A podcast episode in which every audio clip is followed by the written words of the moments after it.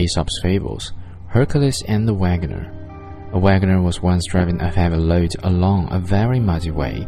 At last he came to a part of the road where the wheels sank halfway into the mire, and the more the donkey pulled, the deeper sank the wheels. So the wagoner threw down his whip and knelt down and prayed to Hercules the strong. "O Hercules, please help me in this my hour of distress," quoth he.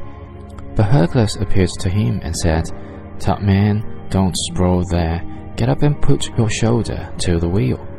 The gods help them that help themselves.